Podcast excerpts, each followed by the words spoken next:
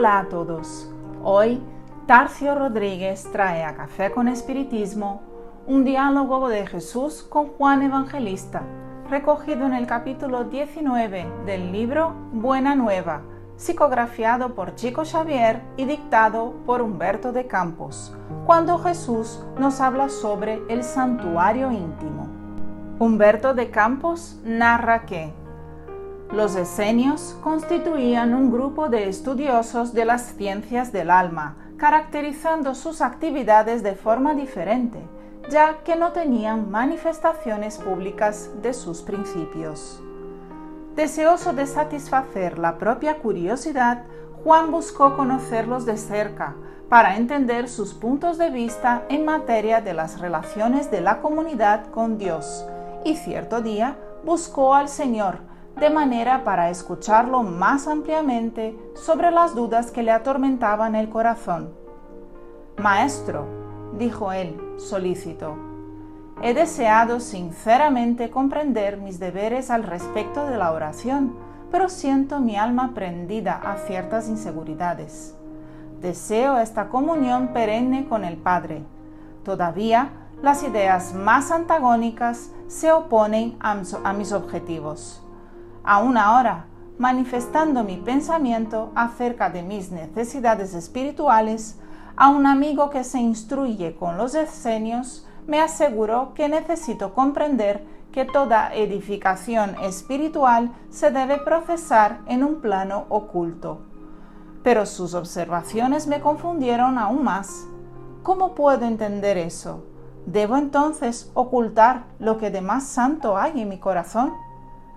El Mesías, arrancado de sus meditaciones, respondió con mansitud, Juan, todas las dudas que te asaltan se verifican por el motivo de que no has comprendido hasta ahora que cada criatura tiene un santuario en el propio espíritu, donde la sabiduría y el amor de Dios se manifiestan a través de las voces de la conciencia. Y hacemos aquí una pausa en la narrativa para observar las primeras colocaciones de Jesús al discípulo. Tarde o temprano, todos somos asaltados por emociones y sentimientos que demuestran que necesitamos de más unión con Dios.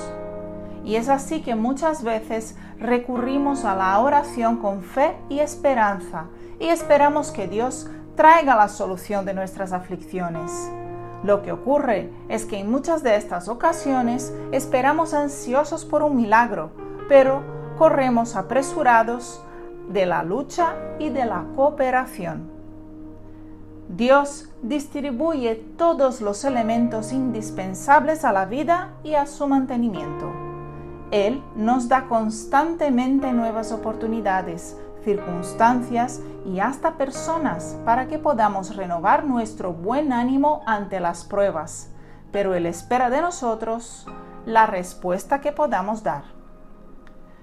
Dios no nos pide realizaciones excepcionales, apenas que estemos cada día un poco mejor que el día anterior.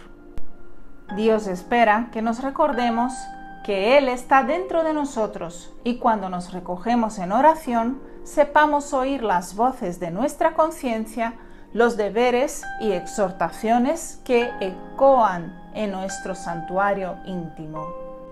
Y así aprendamos con Jesús en este mismo capítulo cuando Él y el discípulo dicen, Ambos se entretenían en admirar las pocas bellezas del camino, escasamente favorecido por la naturaleza.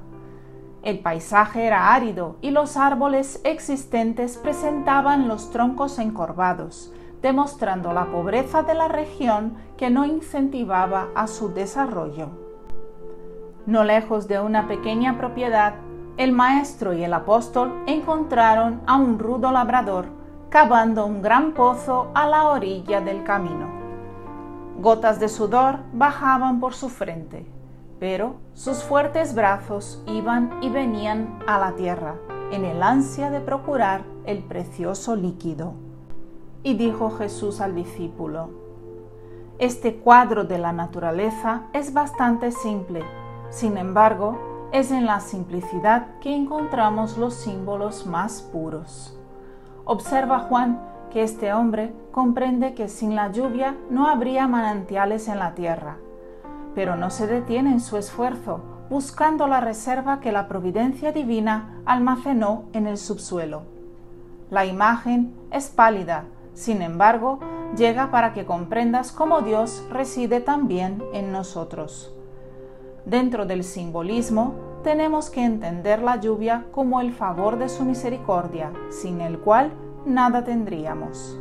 Este paisaje desierto de Jericó puede representar el alma humana vacía de sentimientos santificadores. Este trabajador simboliza al cristiano activo, cavando junto a los caminos áridos muchas veces con sacrificio, sudor y lágrimas para encontrar la luz divina en su corazón. Y el alma es el símbolo más perfecto de la esencia de Dios que tanto se encuentra en los cielos como en la tierra. Que Jesús os bendiga a todos y hasta el próximo episodio de Café con Espiritismo.